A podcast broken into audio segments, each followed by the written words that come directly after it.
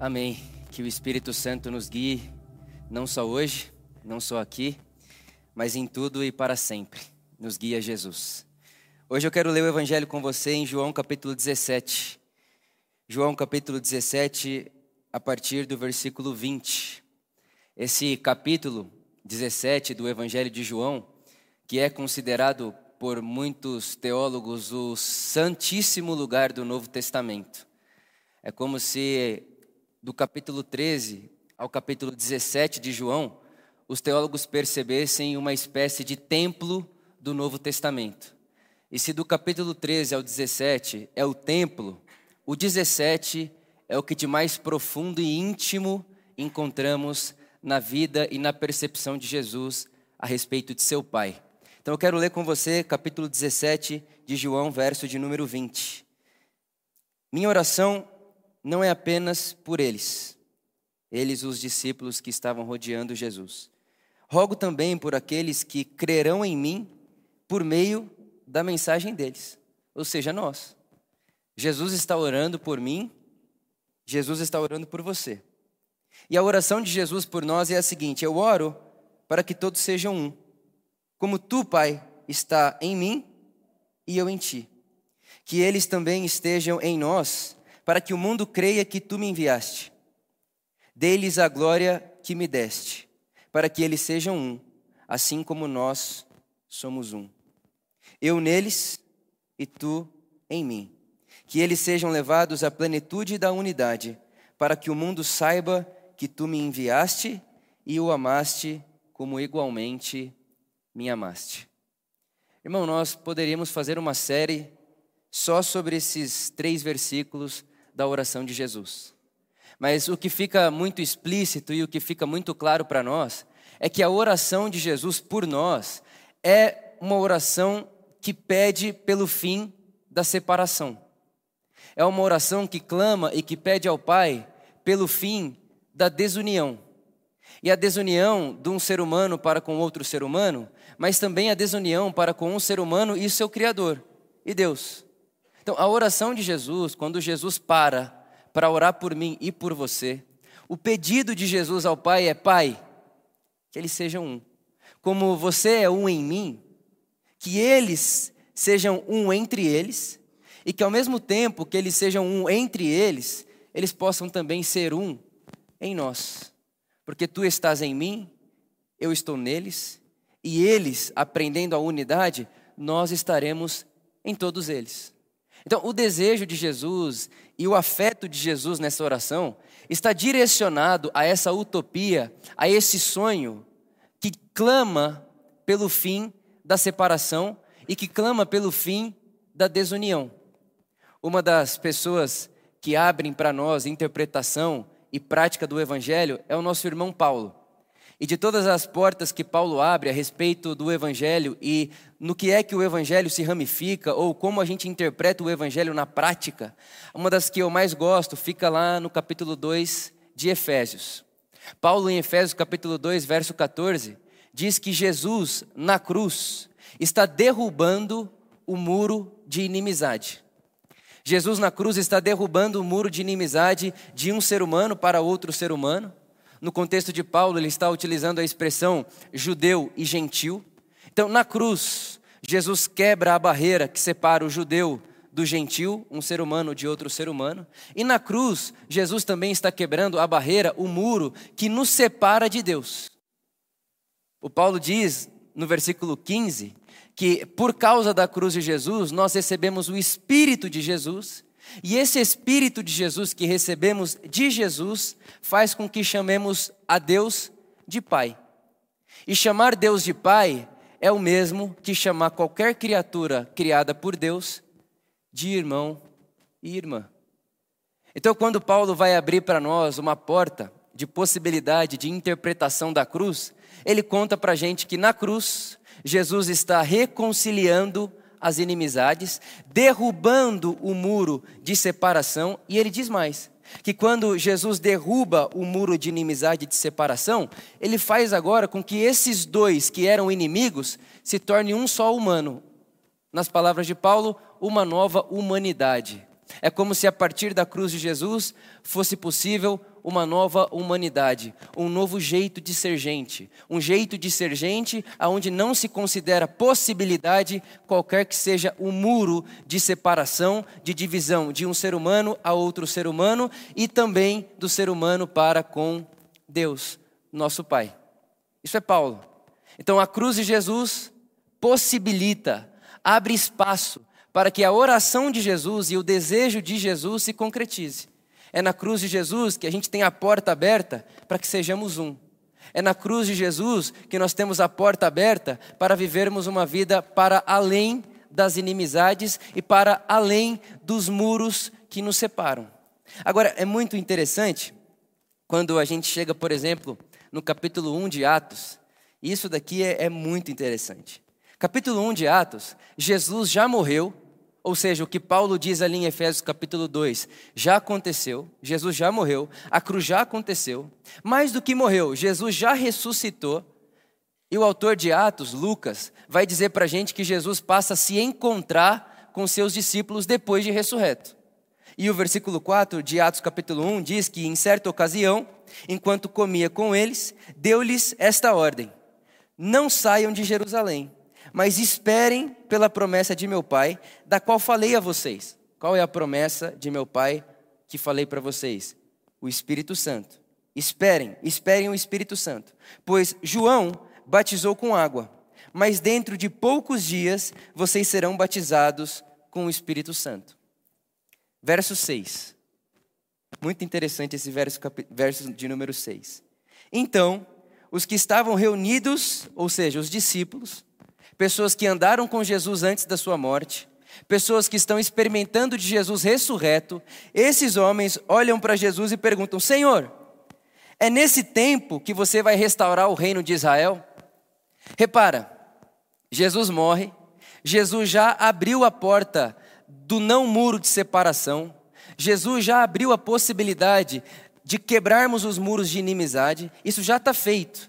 Mas os próprios discípulos que andaram com Jesus antes da sua morte ainda estão com esse imaginário nacionalista. Jesus, é agora que você vai restaurar o reino de Israel? Andaram com Jesus por três anos, ouviram Jesus falando a respeito do reino de Deus e de como o reino de Deus não se limita à geografia. Por três anos, Jesus morre, Jesus ressuscita e eles ainda estão na mesma página. É aí, Jesus, é agora que você vai fazer Israel de novo uma nação poderosa. É agora, Jesus, que você vai devolver a prosperidade de Israel. É agora, Jesus, que você vai colocar Israel de novo no topo do mundo. Irmão, pensa o tamanho do potencial que a gente tem de viver a partir de muros de separação e de inimizades. O nosso potencial para fazer isso é gigantesco. Tanto é que andando três anos com Jesus, assistindo a morte de Jesus, experimentando a ressurreição de Jesus corpórea, eles ainda estão com a mesma imaginação. É agora, Jesus, que você vai fazer de Israel a nação número um do mundo? É agora?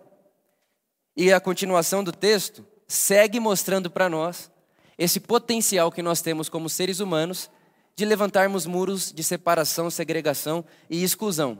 Logo depois dessa conversa de Jesus, Pedro, que mesmo antes de Jesus dizer para ele, Tu és Petros, e sobre esta revelação edificaria a minha igreja, mesmo antes disso, Pedro já era um líder no caminho dos discípulos.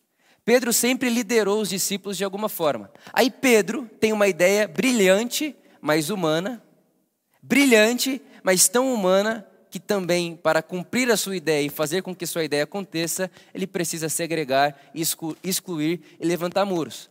Qual é a ideia dele? Ele olha para os discípulos e diz o seguinte: Olha pessoal, quando Jesus nos chamou, ele chamou 12 pessoas. Um desses 12, desses 12, traiu a gente. Agora a gente está em 11. E 12 é o número correto, porque Jesus chamou 12 e não é à toa. Vamos atrás de alguém para substituir o traidor. É o que eles fazem? Indicam duas pessoas. Só que não tem duas vagas, só tem uma vaga. Então, se tem duas pessoas e uma vaga, uma pessoa vai ficar de fora. Aí Pedro pega duas pessoas indicadas, Matias e José, ora, lança sorte e Matias é o escolhido. Só que para Matias ser escolhido, o que acontece com José? Fica de fora. Porque é assim que as nossas estruturas funcionam. Quando o ser humano vai se organizar, para que um caiba, o outro sempre precisa ficar de fora. É assim que a gente organiza país, é assim que a gente organiza cidade, é assim que a gente organiza bairro, é assim que a gente organiza a política mundana do sistema desse mundo. Para que um caiba, o outro fica de fora. Então tá os discípulos de Jesus perguntando ainda se Jesus vai restaurar Israel ou não vai, porque dentro do imaginário deles continua essa inclinação nacionalista. E está aqui Pedro, querendo utilizar mais uma vez é, é, ferramentas humanas para construir a igreja de Jesus. Mas graças a Deus pelo Evangelho. Graças a Deus pelo Evangelho e graças a Deus pela promessa que Jesus tinha feito aos discípulos. Porque o que a gente está vendo aqui no capítulo 1, essa sistematização humana que segrega, que tira para fora, nacionalista, que, que para que um exista o outro precisa ser excluído, que tem que lançar sorte para ver quem cabe e quem não cabe. Diante disso, Deus vai aparecer na história. Diante disso, Deus está para aparecer. E eu gosto muito do que diz o Montman, quando ele vai falar a respeito da obra de Jesus, e ele conta para nós que o alvo final de Cristo, o alvo é como se Jesus tivesse feito toda a sua obra esperando chegar nesse momento. Que momento, Montman? O Pentecostes. O Pentecostes. E aí Montman vai dizer que outras pessoas já curaram enfermos. Então, curar enfermo não faz de Jesus Jesus, Deus. Porque outras pessoas curaram enfermos. Ah, não, mas Jesus é Deus e Jesus é o que ele disse ser porque ele foi levado aos céus. Pô, mas Elias também foi. Não, mas Jesus é Deus e ele é quem se diz ser porque ele ressuscitou mortos. Os profetas também experimentaram ressurreição de mortos. Então, quando o Montman começa a falar sobre o Pentecostes, ele diz que o alvo de Jesus, desde o seu primeiro passo na direção da missão que Deus deu para ele, é o Pentecostes. Porque o que faz de Jesus ser alguém sem precedentes, o que faz de Jesus único na história, é que antes de morrer ele diz: Eu irei, vou morrer, vou ressuscitar e vou fazer de vocês minha casa e vou fazer de mim casa de vocês. Então, o que faz de Jesus, Jesus, o Cristo, Deus em forma humana, não é que ele morre e ressuscita, é claro que isso é maravilhoso, mas para Montman, e eu fico com ele nessa, é que para além da sua ressurreição, Jesus nos promete que não nos deixará só e que vai vir morar dentro de mim de você, e não só ele mora dentro de mim de você, mas nós vamos morar dentro dele. É essa experiência de Jesus dizendo: esperem em Jerusalém, até que a promessa de meu Pai se concretize no meio de vocês. E antes de nós entrarmos no capítulo 2 de Atos, eu quero fazer um parênteses com você. E eu quero fazer uma viagem com você lá para Gênesis capítulo 1. Gênesis capítulo 1, verso de número 28.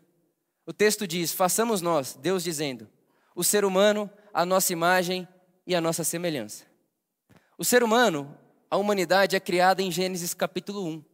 Mas é só em Gênesis capítulo 2, versículo 7, quando essa humanidade criada do pó da terra, esse barro modelado do pó da terra, recebe o sopro do Espírito, o ruá, Gênesis capítulo 2, verso 7, é só ali que o texto diz: E então o ser humano passou a ser alma vivente.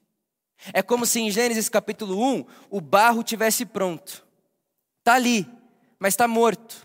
Está ali, mas não tem potencial de gerar vida por si mesmo. Está ali, mas não sabe sair andando e vivendo. Por quê? Precisa de algo fora dele para que lhe dê a vida. Está montado, está pronto, está criado. O barro está modelado, mas não tem vida. Aí é quando Deus vai na face desse humano, capítulo 2, verso 7, e sopra, ruá, o espírito. Na narina desse humano o texto diz: e ali ele passa a ser uma alma vivente. O Espírito vivifica esse barro e esse barro passa a viver. É exatamente isso que está acontecendo em Atos capítulo 1. Atos capítulo 1 o corpo está pronto, o barro está pronto. Atos capítulo 1 está feito, está pronto, Gênesis 1. Tem ali pessoas que ainda estão com raciocínio de segregação. Quando é que tu vais fazer de Israel uma grande nação? Repara, gente sem vida. Uma vida ilusória, uma vida falsa. Tendo que segregar, tirar um para o outro caber, uma vida ilusória, uma vida falsa. Não tem potencial de encontrar-se com a vida eterna por si só. Não tem potencial de se encontrar com a vida de Deus por si só. Mas Gênesis capítulo 1 não é o final, e Atos capítulo 1 também não. Dentro desse contexto do ser humano tentando organizar, e para organizar, ele segrega, tira, expõe e deseja que a sua nação seja a primeira, Deus me parece aparecer. Capítulo 2 de Atos, versículo 1. Chegando o dia de Pentecostes, e é interessante você saber que hoje no calendário cristão é o dia de Pentecostes, 50 dias depois da Páscoa. Então hoje é o dia de Pentecostes no calendário da igreja.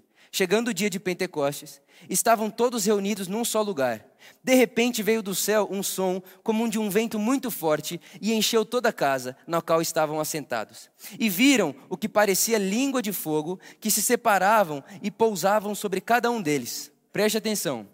Todos ficaram cheios do Espírito Santo e começaram a falar noutras línguas, conforme o Espírito os capacitava.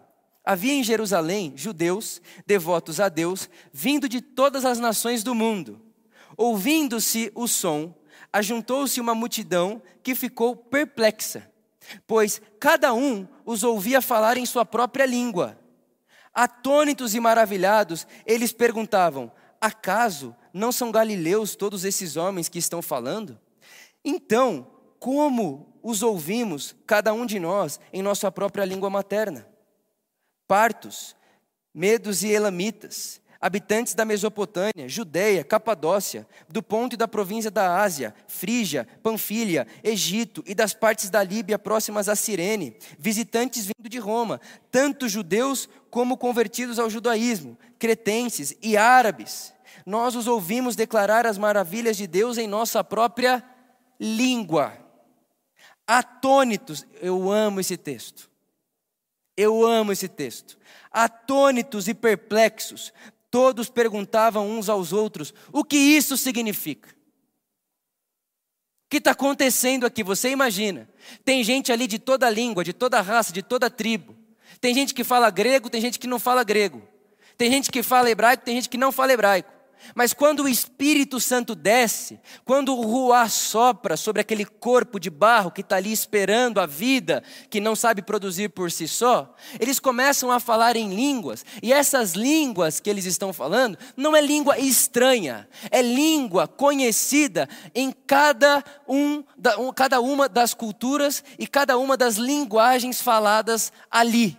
É como se uma, uma, uma, pessoa que não falasse a língua grega escutasse o que estava sendo falado na sua própria língua materna. E aí a outra pessoa que fala hebraico escutasse o que estava sendo falado em sua própria língua materna. É como se, de repente, aquilo que poderia ser uma confusão de palavras se tornou uma poesia sobre a grandeza de Deus e sobre o que só Deus é capaz de fazer.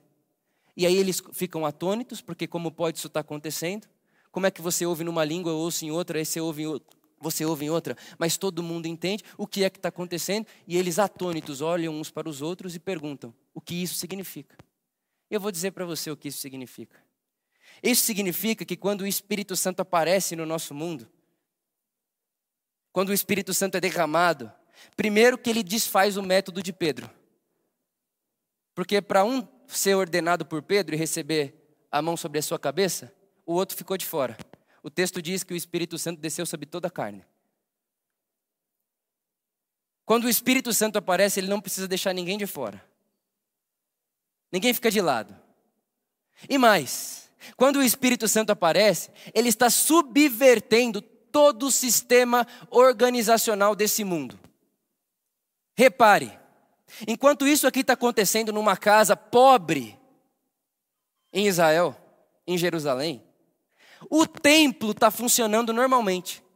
Então você imagina que lá no templo, o sumo sacerdote está lá fazendo suas obrigações religiosas. Os sacerdotes estão lá, os levitas estão lá, e está todo mundo pensando que Deus está agindo no mundo a partir da sua religião, a partir do seu ofício sacerdotal, a partir da prática do seu ritual. E não só o templo está em funcionamento, mas o palácio do César também, o palácio político também. E o César é aquele que pensava sobre si ser enviado de Deus. Ele acreditava que Deus tinha enviado ele para o mundo para ele produzir no mundo a paz romana.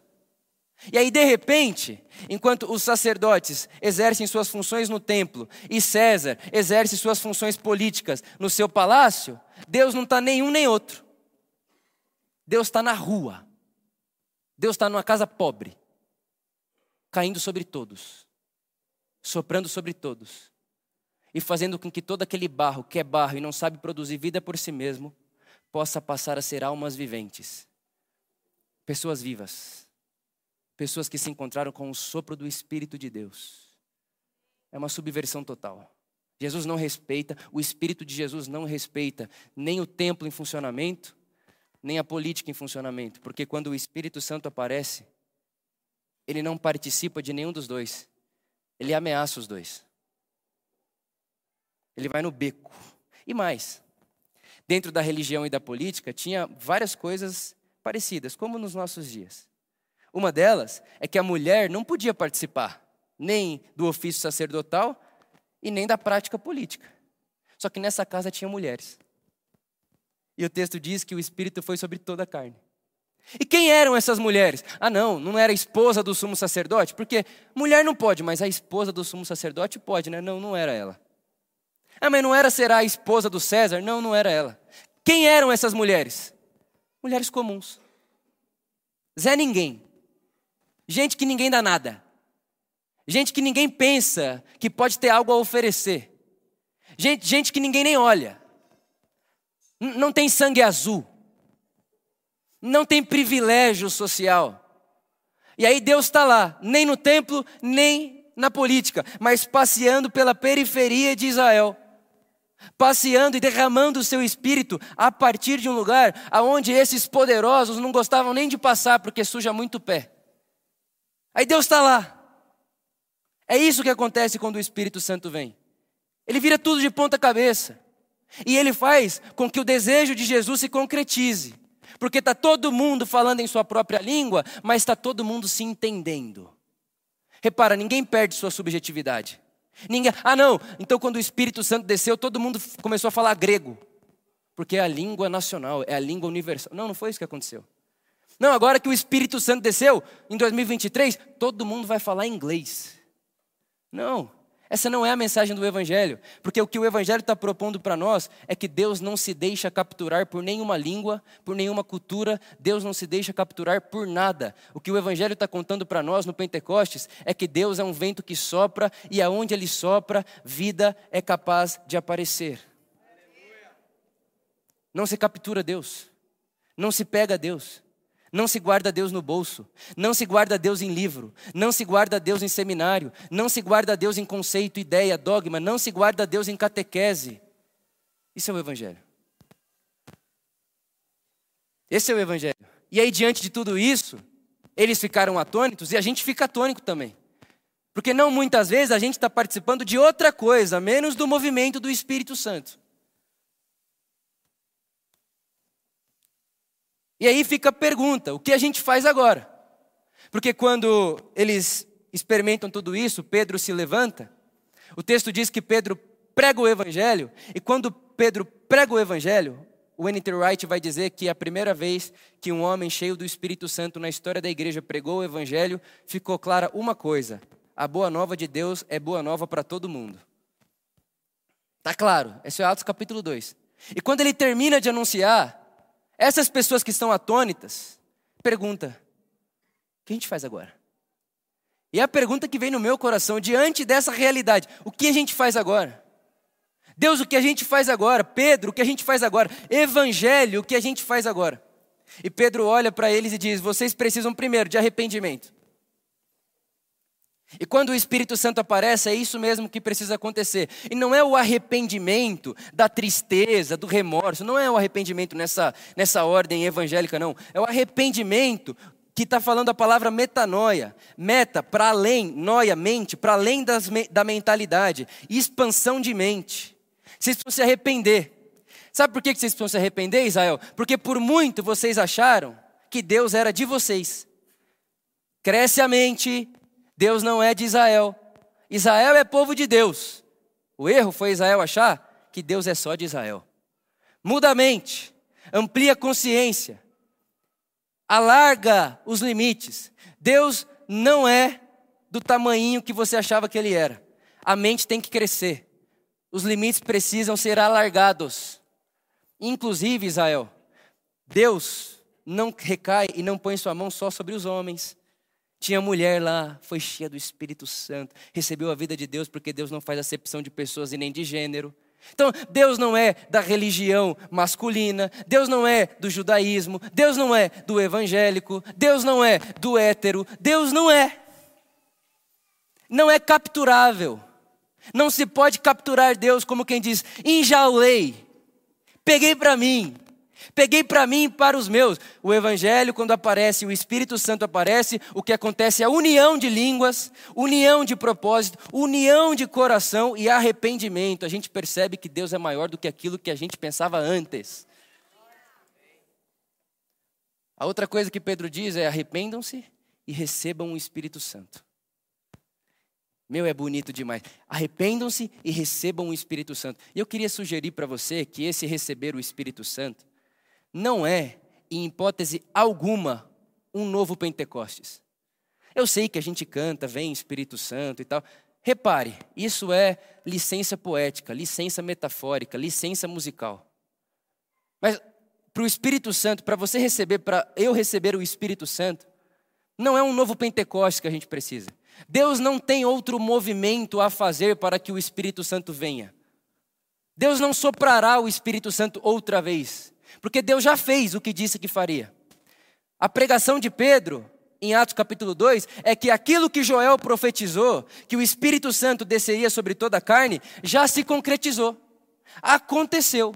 Então o Espírito Santo já está sobre toda a carne. Tá, Vitor? Então o que é esse receber? Eu gostaria de sugerir para você que o receber o Espírito Santo é uma percepção. Uma percepção de que ele já está uma percepção de que você só pode viver porque tem algo fora de você que te introduz vida. É essa a palavra de Jesus para Nicodemos. Nicodemos, você já nasceu da água. Você já, já nasceu de forma natural. Você precisa agora nascer do Espírito. E o nascer do Espírito como sendo essa experiência que de repente, tu, os olhos do seu coração se abrem. E a sensação é que quando abre, você olha ao lado e diz: Meu Jesus, tudo está encharcado do Espírito Santo, eu só não percebia. É a experiência de Jacó. Ele acorda depois de um sonho, depois de uma percepção, e olha para o lado e diz: Deus já estava aqui, era eu quem não percebia. Então, o receber o Espírito Santo é nessa ótica, de percebê-lo, de capturá-lo, de, de percebê-lo e tocá-lo. Pegar para você no sentido de se relacionar e não apagar essa presença que te envolve e me envolve. Não é vem, não, é perceber. Deus não tem outra movimentação para que ele venha, ele já veio já está aqui entre nós, já se derramou sobre toda a carne. A diferença é que há pessoas que já perceberam isso e há pessoas que ainda perceberão. Eu repito, a diferença é que há pessoas que já perceberam isso e por perceberem isso conseguem usufruir dessa vida que nos rodeia. E há pessoas que ainda não perceberam, mas que perceberão, porque é outra promessa do Evangelho. Chegará o dia em que todo joelho se dobrará e toda língua confessará que Jesus é o Senhor. E o Evangelho diz para nós que ninguém diz que Jesus é o Senhor se não for por meio do Espírito Santo. Receba o Espírito Santo. Se arrepende, receba o Espírito Santo. Perceba o Espírito Santo. E quando o Espírito Santo aparece, quando ele aparece, eu poderia falar muitas coisas que nos acontecem, mas eu vou meter a duas. A primeira é que ele produz em mim e em você o fruto do Espírito. O fruto do Espírito é um caráter, é amor, longanimidade, paciência, bondade, mansidão, domínio próprio. E aí talvez você olhe para mim e diga, Vitor, se o fruto do Espírito é paciência, eu perdi a paciência ontem, quer dizer que eu não tenho o Espírito Santo? Não, não é isso. Lembre-se, é rascunho. É rascunho. Eu diria para você abrir os seus olhos espirituais e perceber o Espírito Santo na sua vida, se perdendo a paciência todo dia da sua vida, você se adequasse a isso e achasse isso normal. Mas quando você perde a paciência, quando você perde o ânimo e você diz: não era para eu estar assim, não era para eu estar aqui, não era para eu ter falado desse jeito, eu não precisava ser ríspido desse jeito. Isso é obra do Espírito Santo. Lembrando você, lembrando Vitor, de que Vitor, por amor, você foi criado a ser a imagem e semelhança de Deus. E quando você age, age desse jeito, você está aquém da sua humanidade. Sai daí. Vem ser mais humano. Vem ser mais a semelhança de Deus, o seu Criador que te fez a sua imagem.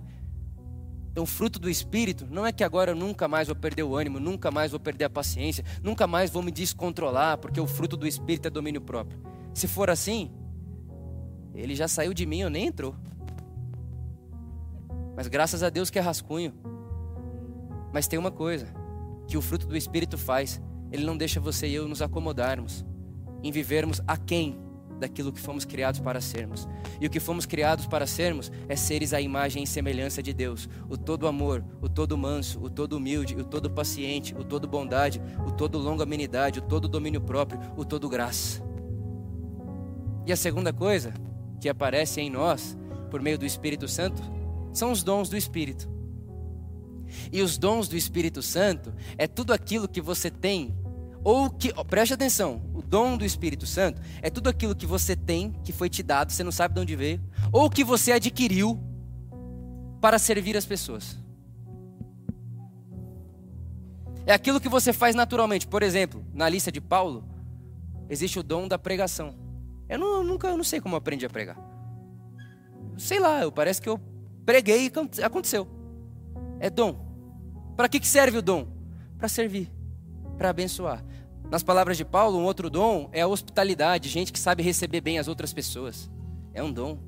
Um outro dom, na lista de Paulo, é o dom da generosidade. É gente que enriquece para contribuir. Dom do Espírito Santo. Mas é Paulo também que diz para nós que a gente precisa ir atrás de dons.